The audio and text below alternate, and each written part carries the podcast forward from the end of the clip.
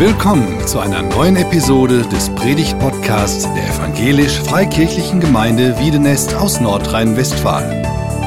Wir sind davon überzeugt, dass Gott durch Predigten redet. Wir wünschen viel Inspiration beim Hören.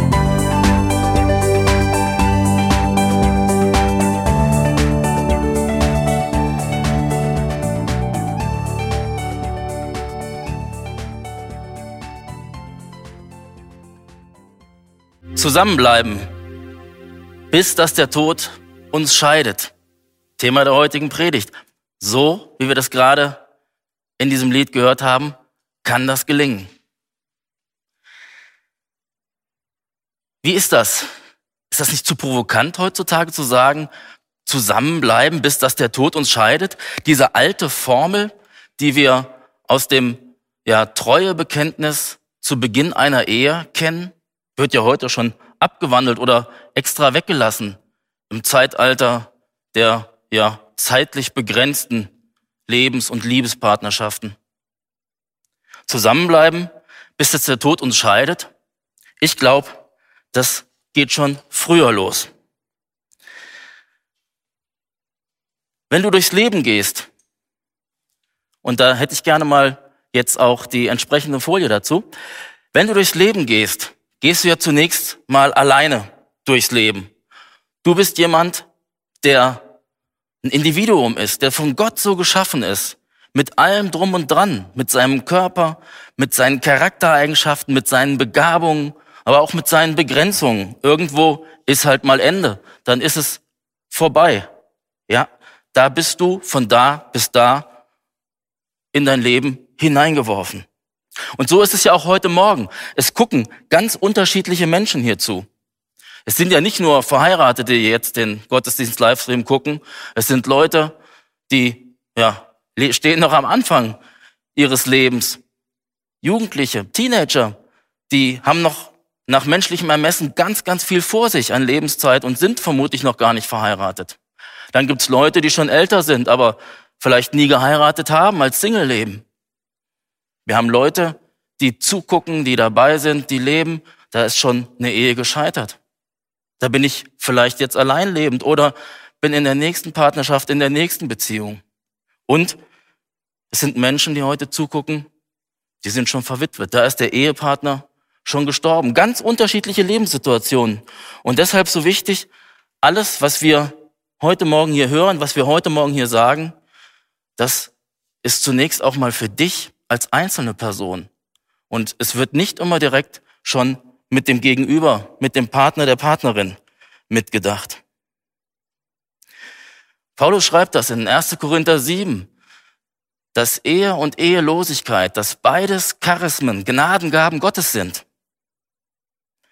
Wir können also nicht sagen, die Ehe, das ist die erstrebenswerte Lebensform und alles andere wo man nicht verheiratet ist, wo man keinen Partner, keine Partnerin hat, das ist so Leben auf unterem Niveau. Nein, Gott traut es dir zu, er mutet es dir nicht zu. Du darfst alleine leben, du darfst alleine fröhlich und glücklich leben und du darfst in der Partnerschaft, in der Ehe leben und darfst fröhlich und glücklich leben. Astrid Eichler, das ist die Initiatorin des Netzwerks Solo und Co. Die hat als Single, als älterer Single auch schon, die nie geheiratet hat, gesagt, das ist meine Berufung. Die Berufung hin, ja, zur Ehelosigkeit. Und in der will ich leben. Und sie sagt, wir werden nur glücklich, wenn wir in unserer Berufung leben.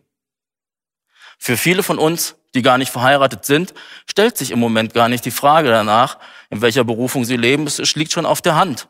Dann bist du im Moment in den Stand der Ehelosigkeit berufen.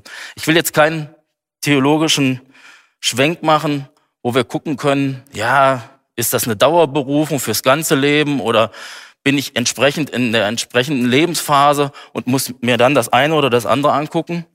Nein, wenn du hier heute zuguckst und verheiratet bist, dann bist du anscheinend in dem Stand der Ehe und bist zur Ehe berufen. Und wenn du heute hier zuguckst und nicht verheiratet bist, dann bist du im Moment im Stand der Ehelosigkeit und im Moment auf jeden Fall zur Ehelosigkeit berufen. Vielleicht auch dein ganzes Leben, vielleicht ein Teil davon. Paulus führt das sehr schön aus in 1. Korinther 7. Und es ist das Erste, worum ich dich bitte. Nimm deine Lebenssituation an, so wie sie im Moment ist. Du als Individuum alleine oder auch, wenn du in der Ehe bist, zu zweit. Wenn zwei Menschen ja, zusammenkommen, wie dann Ehe gelingen kann, wie man so ein Lied schreiben kann, wie wir das gerade von Ingo und Christiane und dem Musikteam gehört haben, dazu kommen wir später. Zunächst einmal ist Gemeinschaft eigentlich die Grundlage unseres Zusammenlebens. Der Mensch ist ein soziales Wesen und verfällt trotzdem immer wieder in Isolation. Und jetzt ist die Frage, ist man nur alleine einsam? Nein, man kann auch gemeinsam einsam sein. Ich glaube, wir kennen das. Zum Teil aus eigenem Erleben, zumindest zeitweise, aber auch bei manchen Ehen, wo man denkt, da leben zwei Menschen nebeneinander her, sind aber eigentlich zutiefst einsam. Da findet nichts mehr statt. Keine Kommunikation, kein Miteinander. Jeder macht so sein eigenes Ding. Man hat sich aneinander gewöhnt. Vielleicht sind die Kinder aus dem Haus. Ist ja bei uns in unserer Lebensphase im Moment auch so, dass die Kinder alle aus dem Haus gegangen sind. Ja. Und jetzt gilt es darum, neue Formen der Gemeinschaft, des Zusammenlebens zu finden. In Matthäus 19, ein ganz interessantes Kapitel, zumindest das erste halbe Kapitel in Bezug auf unsere Fragestellung. Da erklärt Jesus und sagt Jesus was zur Ehe. Ich hatte ja letzte Woche schon daraus zitiert, allerdings aus dem Markus-Evangelium. Und da heißt es am Ende, da sagten die Jünger zu Jesus, wenn das mit der Ehe so ist, Klammer auf, wie du es gerade erzählt hast, dann heiratet man besser gar nicht. Und recht haben sie. Ehe, Treue, bis dass der Tod uns scheidet, zusammenbleiben, ist es schwierig? Ja, ja, ja, ja, das ist schwierig. Das ist nicht immer Zuckerschlecken, das ist nicht immer auf Wolke sieben. Was war geschehen, dass die Jünger zu so einer Erkenntnis kamen und sagten, dann, wenn es mit der Ehe so ist, ist es besser, wenn man gar nicht heiratet. Jesus wurde gefragt von den Pharisäern, den Frommen, die da rumliefen, darf ein Mann seine Frau entlassen? Also die Frage nach der Scheidung. Und Jesus sagt, hm, ja, es gibt Möglichkeiten, die hat Mose euch geboten, weil eure Herzen so hart sind, so kalt sind und ihr sich fähig seid, Beziehung zu leben. Aber, und das ist das Entscheidende, wir letzte Woche auch schon gehabt, aber Gott hat sich das von Anfang an der Schöpfung nicht so gedacht. Da heißt es, deshalb wird ein Mann Vater und Mutter verlassen, seiner Frau anhängen und die zwei werden ein Fleisch sein. Das ist Gottes Gedanke. Und der Gedanke, der mitschwimmt, schwingt, wenn es um Ehescheidung und so geht, was Jesus hier beantwortet, der Gedanke, zusammenbleiben, bis dass der Tod sie scheidet. Jesus gibt eine interessante Antwort auf diese Bemerkung, auf diese Erkenntnis der Nachfolger, die mit ihm unterwegs waren, indem er sagt, nee, nee, so ist es nicht. Es ist nicht besser, nicht zu heiraten, sondern es gibt Menschen, die heiraten nicht, aus unterschiedlichsten Gründen und diese Lebensform ist in Ordnung, ist okay. Aber dieses Zusammensein, diese Ehe richtig zu leben, darum geht's. Das heißt, auch wenn du alleine bist oder wenn es dann losgeht hier, wie durch diese beiden Schnürsenkel symbolisiert, dass da jemand ist, den findest du gut. Du näherst dich ihm an. Es findet Interaktion statt. Spätestens dann, eigentlich schon vorher, musst du dich aktiv mit deiner Sexualität beschäftigen. Sonst beschäftigt deine Sexualität dich.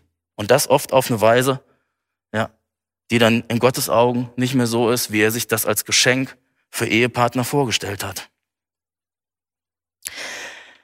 Jetzt haben wir hier unsere beiden Individuen und es ist klar, das ist die Frau, das ist der Mann, die will ich mal heiraten.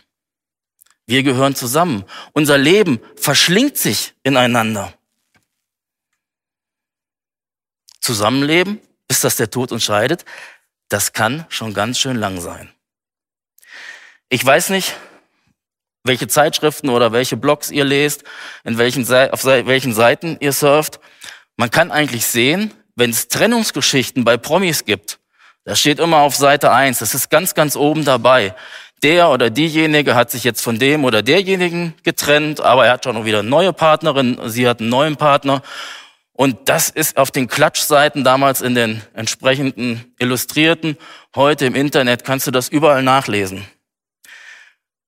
Eine ältere Nachbarin bei uns aus der Straße, die auch schon Jahrzehnte verheiratet ist, die sagte mir mal, weißt du was, Thorsten? Über sowas wird ständig berichtet. Aber darüber, dass jemand 29 Jahre nächste Woche verheiratet ist, dass jemand 50 Jahre, 60 Jahre, 70 Jahre verheiratet ist, das spielt eine ganz untergeordnete Rolle. Da wird nie was zugesagt. Ich finde in unserer lokalen Zeitung, die wir haben, ist immer so lustig oder nicht lustig, nicht gut finde ich's. Einmal gibt's das Brautpaar der Woche. Da finde ich es manchmal lustig, wie sich die Menschen gefunden haben. Und dann gibt's diese Ehejubiläen. Was weiß ich, Diamantenhochzeit, eiserne Hochzeit. Und da werden dann diese alten Menschen, die 50, 60 Jahre, 50 wäre goldene Hochzeit, die 60, 70 Jahre miteinander oder 65 Jahre miteinander verheiratet sind, vorgestellt und wird so ein bisschen erzählt, wie sie zueinander kamen, was ihre, ihre Ehe das Durchhaltevermögen gegeben hat. Das sind ganz unterschiedliche Antworten. Jetzt, gestern in der Zeitung vom Samstag, da erscheint sowas häufig immer, da stand zum Beispiel auch der Glaube, die Nähe zu Gott hat diese Ehepartner, die, glaube ich, Diamantenhochzeit hatten, verbunden. Aber daneben noch vieles andere. Zusammen, miteinander den Weg zu gehen? Wo geht denn das los? Da muss man jetzt in die Kultur reingucken. Bei uns geschieht das auf dem Standesamt. Wenn man zum Standesamt geht und dort das Ja zu dem anderen, zu der anderen sagt, dann beginnt in unserem Kulturraum oder in unserem Rechtsraum Ehe offiziell. Meine Frau und ich, wir haben zwei unterschiedliche Hochzeitsdaten. Ich habe nämlich am 19.07. geheiratet, meine Frau aber erst am 20.07. Ihr könnt es euch vorstellen, 19.07. war der Standesamttermin, wo ich auch natürlich drauf beharre, weil das ist in unserer Kultur so. Im Standesamt werden Ehen geschlossen.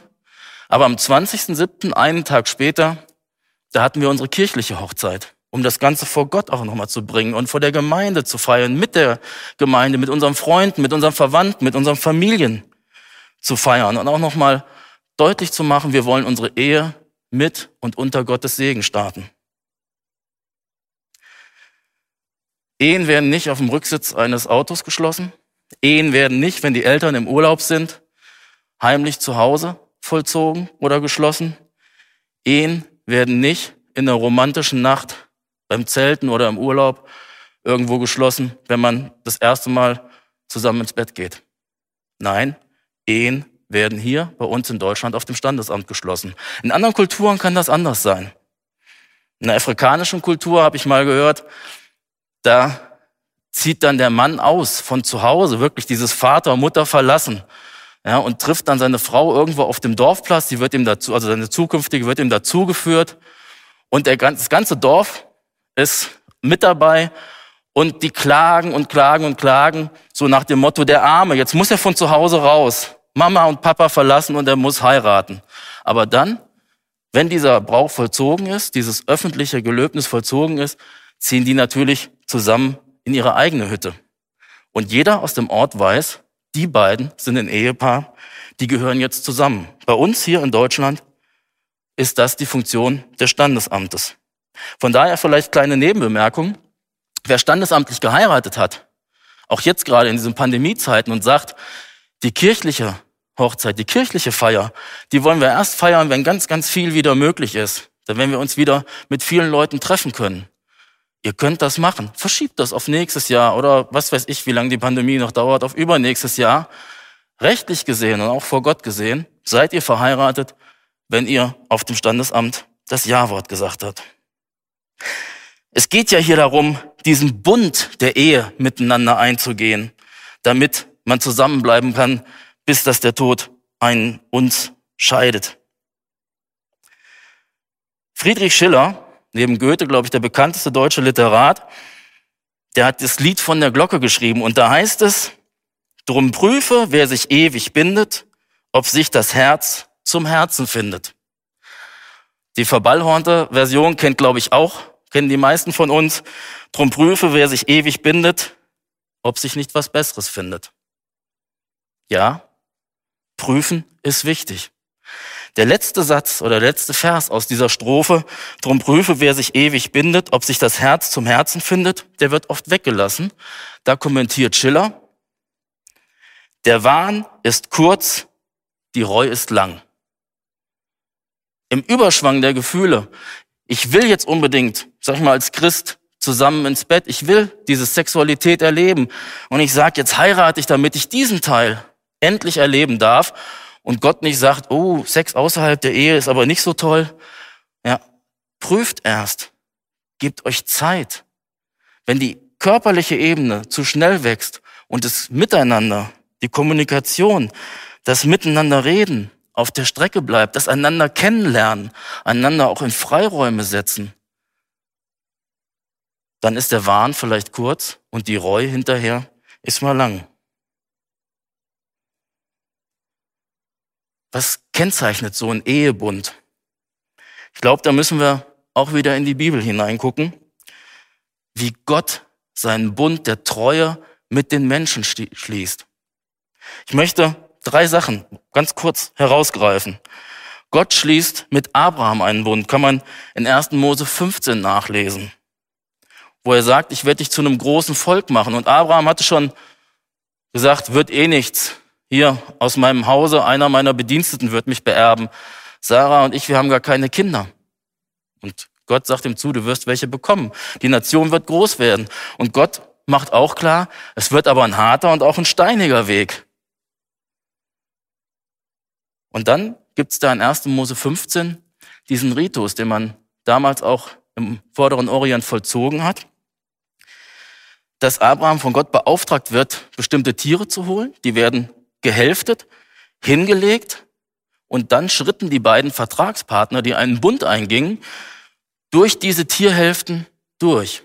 Und jetzt kommt was ganz Entscheidendes.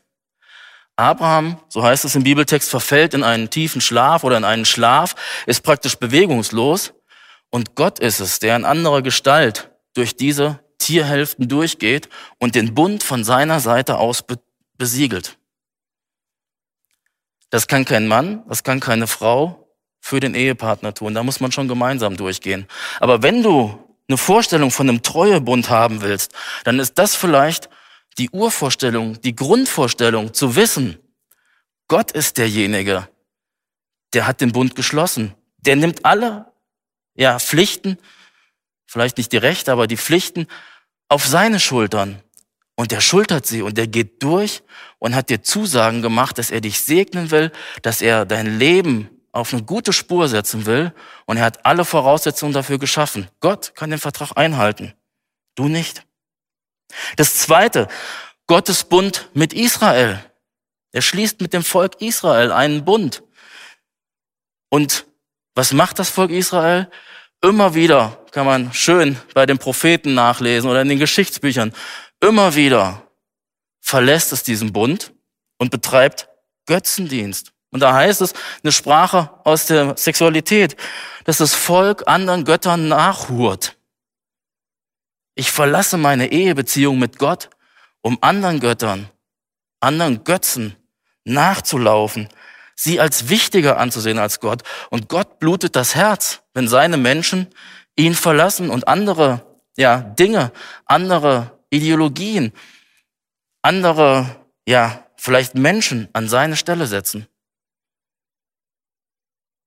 Der Schöpfer wird degradiert und irgendwelches Geschöpfliche wird an seine Stelle gesetzt. Und das Letzte, durch Jesus schließt Gott seinen Bund mit uns. Wir feiern im Anschluss an diesen Gottesdienst das Abendmahl. Dazu später mehr. Und wenn du an den Bund der Ehe denkst, an die zwei, die miteinander diesen Bund eingegangen sind, die jetzt verschlungen ineinander, miteinander ihr Leben gestalten, ihr Leben führen, dann denk mal an Jesus, der sich selbst hingegeben hat, damit wir mit Gott in Verbindung kommen können, der diesen Bund mit seinem Leben besiegelt hat. Das werden wir, wie gesagt, nachher am Abendmahl miteinander feiern. Und jetzt die Frage, der Bund der Ehe. Worum geht's da? Es geht darum, um einen geschützten Rahmen für das Zusammenleben von Mann und Frau zu schaffen. Einen geschützten Rahmen in der Ehe für die Sexualität oder auch im Bereich der Familie, wenn Kinder da sind, zu schaffen. Da wird nicht mehr von außen und innen und was weiß ich drüber nachgedacht. Im Idealfall, äh, was wäre noch alles ganz gut? Was könnte ich noch machen? Nein, ich habe diesen Bund geschlossen und ich bin Vertragspartner. Und zwar nicht im negativen Sinn, ich habe einen Vertrag unterschrieben und jetzt muss ich da den erfüllen, sondern ich habe einen Treuebund geschlossen, so wie Gott ihn mit mir als Mensch geschlossen hat durch Jesus Christus. Und so darf ich jetzt mit meiner Frau, mit meinem Mann diesen Ehebund gestalten. Im Epheserbrief führt Paulus das aus. An diesem Bild, wie Christus die Gemeinde geliebt hat und sich selbst für sie hingegeben hat und wie er sie dargestellt hat, auf das Verhältnis von Mann und Frau. Und wir, egal ob als Männer oder Frauen, dürfen wissen, so wie Christus uns angenommen hat, wie er für uns ja mit seinem Leben bezahlt hat, damit wir Leben haben, damit wir Vergebung für Schuld haben, damit wir Zugang zum Vater im Himmel haben so dürfen wir als Eheleute uns auch füreinander einsetzen. In diesem geschützten Rahmen des Bundes der Ehe. Und Sex ist dann eigentlich so die intimste Form der Kommunikation miteinander. Und wir hatten das gerade, ob sich das Herz zum Herzen findet. Hier geht es nicht nur um was Körperliches, um Techniken, um Lustbefriedigung. Hier geht es um Berühren, nicht um Begrapschen. Das ist ein himmelweiter Unterschied. Es geht darum, dass zwei Herzen im Gleichklang schlagen. Nicht nur die körperliche Ebene, sondern auch die seelische, die geistige, die geistliche, wenn du Christ bist und sagst, auch das teile ich mit meinem Ehepartner.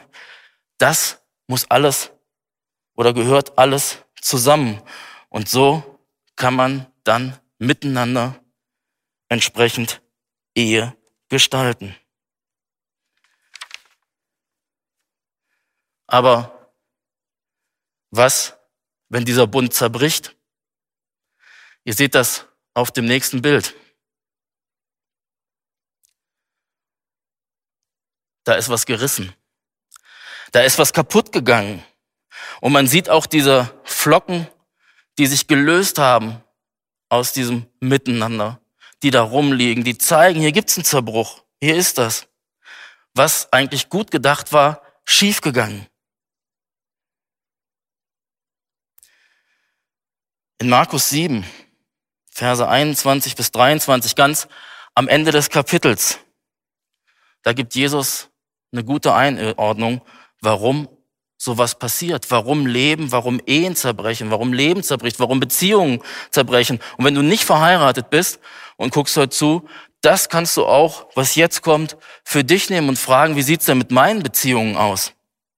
Jesus sagt dort, Markus 7, Abvers 21, denn von innen, aus dem Herzen des Menschen, kommen die bösen Gedanken und mit ihnen alle Arten von, und jetzt wird aufgezählt, sexueller Unmoral, Diebstahl, Mord, Ehebruch, Habgier und Bosheit. Dazu Betrug, Ausschweifung, Neid, Verleumdung, Überheblichkeit und Unvernunft.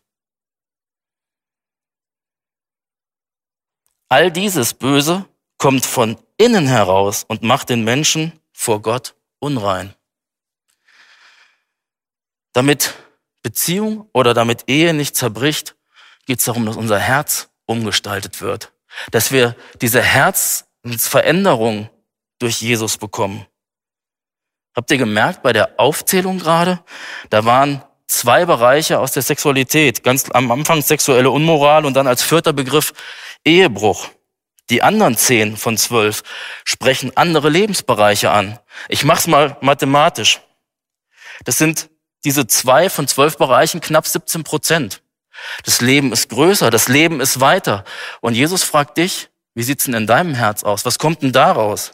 Vielleicht ist das heute Morgen gar nicht dein Thema und du sagst, ich bin gar nicht verheiratet oder meine Ehe läuft super. Aber wie nimmst du es mit der Wahrheit? Bezug auf Betrug. Wie nimmst du es mit dem Eigentum in Bezug auf Diebstahl? Wie nimmst du es mit Überheblichkeit in Bezug auf deine Einschätzung, wie du selbst bist und wie andere sind und deine Beziehungen gestaltet werden? Welches ist dein Problem? Oder wenn ich den Text lese, sage ich, welches sind meine Probleme? Es ist nicht nur eine Sache, es sind so viele Sachen, die aus meinem Herzen, aus meinem Menschsein herauskommen und vor Gott keinen Bestand haben. Nochmal zurück auf Ehe, auf dieses Bild von den zerrissenen, zerbrochenen Schnürsenkeln. Was ist denn bis zu diesem Zerbruch geschehen? Vielleicht bist du heute Morgen in einer Situation, dass du sagst, ich bin kurz davor, es ist soweit. Oder in einer Situation, du sagst, bei mir ist schon zerbrochen. Bei mir ist schon alles vorbei. Dann nimm das heute Morgen zum Anlass, um zu sagen, ich will da rauskommen. Es sind ja diese Brüche im Leben, die wir haben. Ich weiß nicht, ob man das einigermaßen sehen kann. Nächste Bild würde das auch noch zum Teil illustrieren. Da habe ich Knoten reingemacht in diese Schnürsenkel. Sieht nicht mehr so schön aus, sieht nicht mehr so gut aus. Auf dem Bild sieht man, da liegen auch noch die Fasern und das, was rausgerissen war, daneben. Ja, es ist gar nicht mehr so stabil. Aber im Endeffekt, seien wir doch mal ehrlich, bei dem einen mehr, bei dem anderen weniger, bei dem einen größeren, bei dem anderen kleinere Knoten. Letzten Endes ist das doch unser Leben, dass nicht alles glatt läuft, dass nicht alles so ist, wie man es gerne hätte. Aber jetzt kommt es auf die Haltung an. Das war das, was wir am Anfang in der Einleitung in diesem Gottesdienst mit dem Optimismusbegriff von Bonhoeffer gehört haben. Es geht trotzdem weiter, gerade weil unser Leben aus solchen Brüchen, aus solchen Zerreißen besteht. Wie kann man mit dem Scheitern umgehen? Ihr seht es schon auf dem Bild. In den Sprüchen heißt es,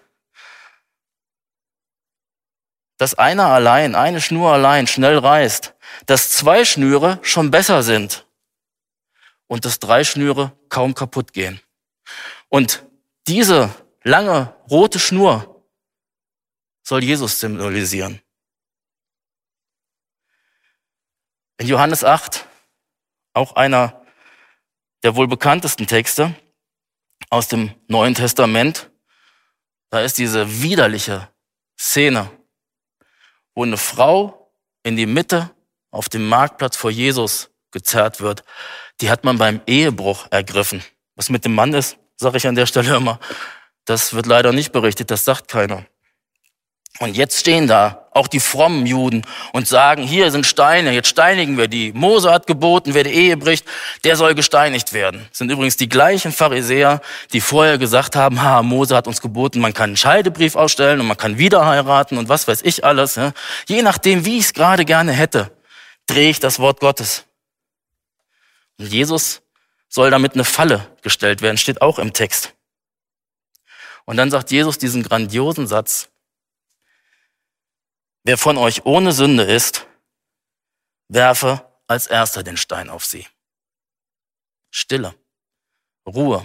Und wenn du jetzt da sitzt und sagst, da sind ein paar Steinewerfer um mich herum, dann lass diese Frage von Jesus an dich ran. Wer von euch ohne Sünde ist, werfe den ersten Stein, also als erster den Stein auf sie. Oder wenn du einer von den Steinewerfern bist, dass du sagst, so wie der oder die da zusammenleben, das geht überhaupt nicht, dann nimm dir diesen Satz von Jesus in dein Herz hinein und sag, will ich der Erste sein, der jetzt den Stein wirft? Ich bin doch auch sündenbehaftet. Steht mir doch gar nicht zu. Ich bin dazu da, um Menschen zu helfen, um sie zu unterstützen, aber nicht, um sie kaputt zu machen. Wie das alles mal gehandhabt wird und wie Gott richtet, keine Ahnung, ihr Lieben. Das überlasse ich ihm. Oder das sollten wir ihm überlassen. Und dann gehen die alle weg. Und zwar interessanterweise von den Älteren oder den Ältesten angefangen bis zu den Jüngsten und lassen ihre Steine fallen. Und die Szenerie ist nur noch auf Jesus und diese Frau konzentriert. Da fragt er, wo sind denn deine Ankläger? Sagt, sind alle gegangen, ist keiner mehr da. Und jetzt bist du oder ist sie in der Hand des Sohnes Gottes, des lebendigen Gottes. Und was macht er jetzt? Sagt er jetzt, jetzt nehme ich den Stein und ich werf mal irgendwo auf die Kniescheibe. Das ist schon, tut schon schön weh. Und hast du deine Strafe bekommen? Hast du deine Lektion gelernt? Nein. Jesus ist ganz, ganz anders. Dann sagt er, auch ich verurteile dich nicht. Geh hin und sündige jetzt, von jetzt an nicht mehr. Ihr Lieben, das ist eine Endlosschleife meines Lebens, die hier gesagt wird. Geh hin, ich, ich verurteile dich nicht, geh hin und sündige von jetzt an nicht mehr.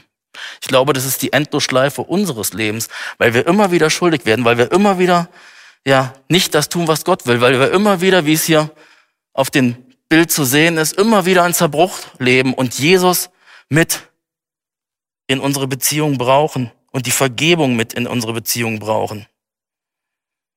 Und es geht nur so, dass du zu Jesus kommst, egal in welcher Situation du gerade bist, ob deine Ehe kaputt gegangen ist, gescheitert ist oder auch, ob sie funktioniert. Es ist so viel, ja, noch Sünde und gegen den Willen Gottes in unserem Leben, der auch funktionierende Ehen, ja, anfängt kaputt zu machen.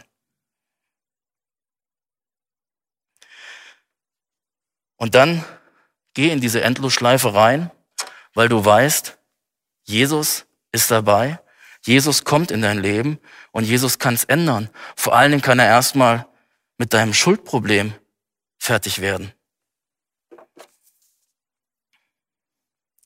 In 1. Korinther 6, Vers 18, 1. Korinther 7 hatte ich schon gesagt, da schreibt Paulus, flieht die Unzucht. Und dann wird so, ja, in diesem Kapitel, kann man mal nachlesen, wird erläutert, ja, wie man leben soll als jemand, der in der Ehe ist, wie man leben soll als jemand, der ehelos ist. Aber dieses flieht die Unzucht. Und jetzt sind wir wieder bei diesem Treuebund der Ehe. Das ist nicht nur ein Aufruf an die Unverheirateten. Ja, du musst jetzt mit deiner Sexualität umgehen lernen, sondern es ist auch gerade ein Aufruf an die Verheirateten. Nur weil man verheiratet ist, ist es nicht so, dass man nicht unzüchtige Gedanken hätte. Unzüchtige Gedanken in dem Sinne, dass es nicht Gottes Sicht von Sexualität entspricht. Da geht es jetzt nicht um Verhaltensweisen, um Stellungen, um was weiß ich was, die in der Sexualität ja eine Rolle spielen oder so, sondern da geht es jetzt darum, ein Mann, eine Frau, ein Leben lang, wir sind zusammen und wir können auch die Sexualität genießen aber wir wissen, wie wir angefochten sind. Jesus sagt an einer Stelle in der Bergpredigt, wenn du eine Frau nur ansiehst, um sie zu begehren, hast du in deinem Herzen schon die Ehe mit ihr gebrochen. Und da ist Ehebruch ganz, ganz nah an uns dran. Christopher Ewan schreibt, der Schlüssel zu einer erfolgreichen Ehe ist nicht das sexuelle Verlangen, sondern die Verbindung zu Christus. Liebe Christiane, lieber Ingo, ich kann noch ein Jahr toppen. Sabine und ich werden im Sommer, ich am 19.07., sie am 20.07., 30 Jahre verheiratet sein. Ja. Und wir hatten uns schon für diese Predigt ein paar Gags überlegt. Wenn ich so als Mann erzähle, auch von unserer Beziehung erzähle und unserer Ehe erzähle oder meine Gedanken zum Besten gebe, dass sie anruft, dass das Handy auf einmal klingelt. Ich habe stumm geschaltet, Sabine, du brauchst jetzt nicht anrufen. Und sagt, hör mal, du musst noch das und das sagen oder guck mal, aus meiner Sicht würde ich das so und so nicht formulieren. Deshalb muss man auch über diese Themen, und das sind wir auch, immer wieder im Gespräch sein. Wie kann das gelingen? Ihr seht das Bild hier, ein weiteres Bild, was das Ganze wieder als heile Beziehung darstellt. Dass diese Knoten sich gelöst haben, dass die auseinandergehen oder sich lösen, dass was geheilt wird. Wie kann das gelingen, dass das wieder eine Ehe wird, ein Zusammenleben wird, ja, was Gott ehrt und was uns als Menschen Freunde macht. Mein Vorgänger als äh, in der Schule, als stellvertretender Schulleiter, der hat immer gesagt, du darfst es nicht so weit kommen lassen, wenn es um pädagogische Probleme ging oder disziplinarische Probleme in der Klasse. Und ich glaube, das ist ein guter Satz. Lass es nicht so weit kommen, dass es zum Zerbruch kommt. Nimm Jesus direkt mit rein. Redet miteinander. Betet miteinander. Habt Gefallen an dem Leben, was euch zu zweit gegeben ist. Auf allen Ebenen. Auch und gerade auf der körperlichen, aber auch auf der seelischen, auf der geistigen Ebene. Zwei Sachen zum Schluss. Den Treuebund pflegen, das ist eine ganz wichtige Sache in der Ehe. Und das kann man durch Wertschätzung und Einfühlungsvermögen. Wertschätzung, den anderen höher zu sehen als sich selbst, höher zu achten als sich selbst. Dazu fordert Paulus auf. Ganz allgemein uns als Christen. Aber es ist ein gutes Konzept für eine Ehe, wo man zusammenbleibt, bis dass der Tod uns scheidet. Und Einfühlungsvermögen, den anderen zu verstehen, merken, wie sein Herz tickt. Herz und Herz kommen zusammen, schlagen im Gleichklang. Es gibt so ein Klischee, Männer wollen nur das eine, nämlich Sex, und Frauen haben nie Lust. Und das ist, ist ein Klischee. Männer wollen nicht einfach nur Sex, Männer wollen erfüllenden Sex. Und zwar eingebunden in eine funktionierende Beziehung. Das ist meine These. Viele von meinen Bekannten würden vielleicht sagen, nö, nö, brauche ich nicht. Aber ich glaube, im Innersten ihres Herzens sehen sie das doch so. Ich will erfüllenden Sex. Nicht einfach nur dass die körperliche Vereinigung vonstatten geht, auf welche Art und Weise auch immer. Und Frauen haben nie Lust, das stimmt auch nicht. Ich glaube, Frauen, auch Männer, aber gerade auch Frauen möchten verstanden als ganze Person geliebt und nicht nur auf ihren Körper reduziert werden. Vielleicht ist das eins der Geheimnisse für deine Ehe, für deine Beziehung, dieses ganzheitliche Denken. Es gibt für mich, wenn ich die Bibel lese, so Aha-Erlebnisse, wenn es dann über verschiedene Personen heißt, sie starben alt und lebenssatt.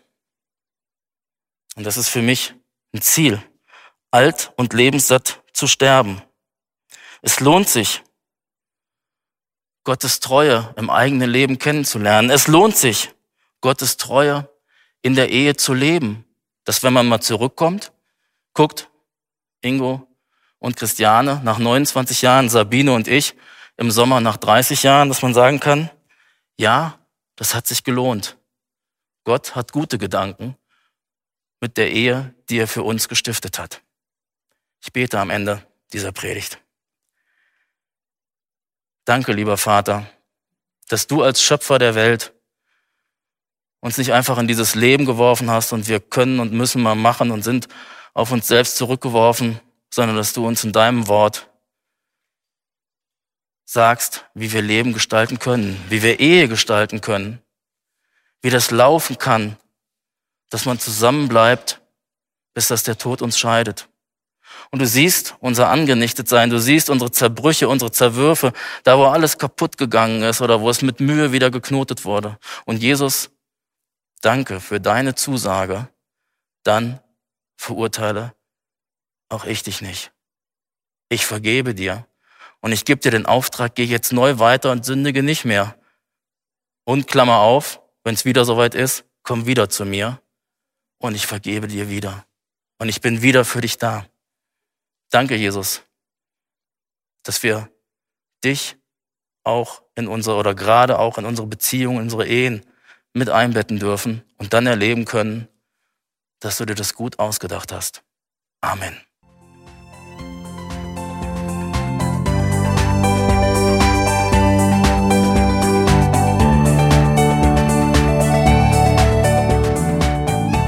Sie hörten einen Predigt-Podcast der EFG Wiedenest. Weitere Predigten, Informationen zu Jesus Christus und zu unserer Gemeinde gibt es unter www.efg-wiedenest.de.